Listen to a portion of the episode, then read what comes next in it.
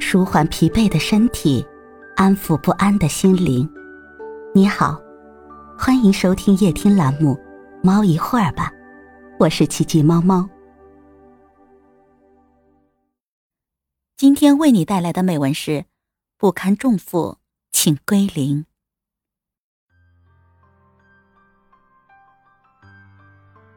归零就是将曾经的过往全部清除，从零开始。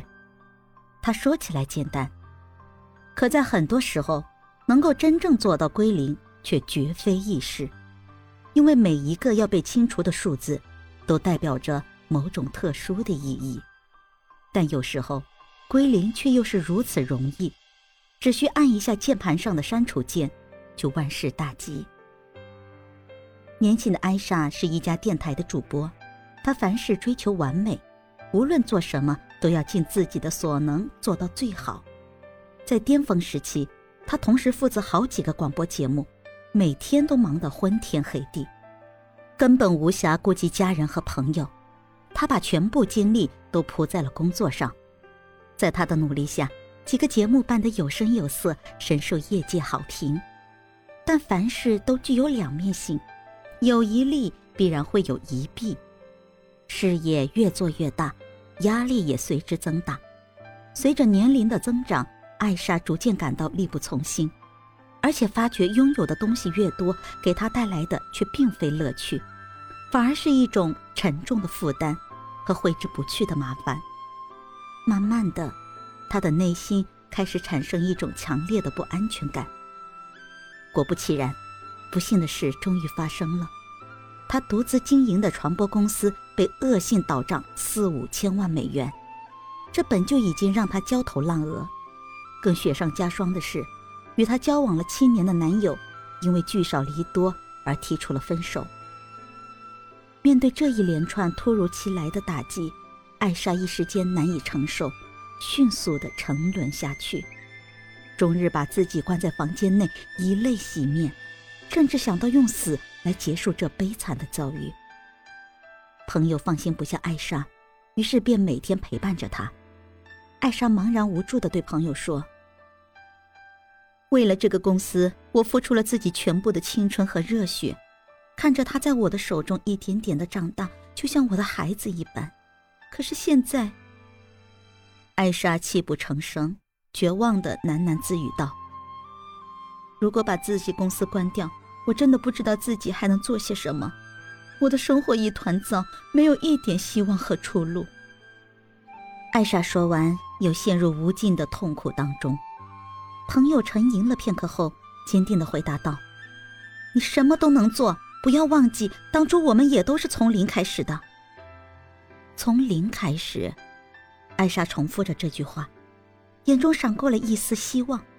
她恍然大悟。心头重新燃起了久违的勇气和斗志。是啊，几年前我原本就是一无所有，现在无非是一个轮回而已，又有什么好害怕的呢？艾莎重新振作起来，开始了新一轮的白手起家。真是功夫不负有心人，在此后短短的一个月之内，她连续接到两笔大的业务，濒临倒闭的公司起死回生。逐渐的步入了正轨。在历经这些挫折与磨难之后，艾莎深刻地体悟到人生变化无常的一面，不如意的境遇会在不经意间不期而至，令人猝不及防，甚至乱了分寸。曾经拼尽全力去追求的那些看似真实的东西，在短时间内也许可以勉强得到，但最终该失去的还会失去。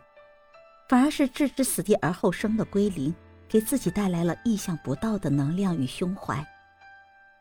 他学会了断绝繁杂，为了简化自己那些曾经引以为荣的奢华生活，他谢绝毫无意义的应酬，搬离了近两百平方米的大房子，以公司为家，挤在一个不到十平方米的狭小空间内，并且淘汰掉很多不必要的家当，只留下一张床、一张办公桌。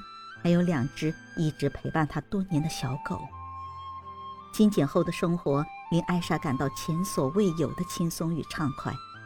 她发现，原来一个人真正所需要的其实非常有限，许多附加的外在东西只能徒增无谓的负担。他开始慢慢懂得，简单一点儿，生活反而会更加快乐。人有悲欢离合，月有阴晴圆缺，大自然之物尚且如此，复杂多变的人生又何尝不是处处有得失，时时有变迁呢？面对得失与变迁，有人在得到时欢天喜地，失去时悲悲戚戚，而有些人则能如同观月之圆缺一般淡定自若，得到时不会欣喜若狂，失去时也不会自怨自艾，反而会看淡得失，从头开始，安然的等待生活的转机。归零从表面看来似乎是失去一切。实则是一种淡定的人生态度，归零会让疲惫的心重获自由，获得重生。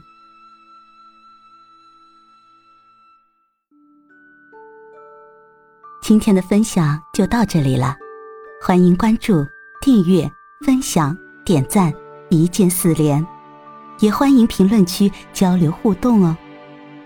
祝您晚安，我们明天。再会。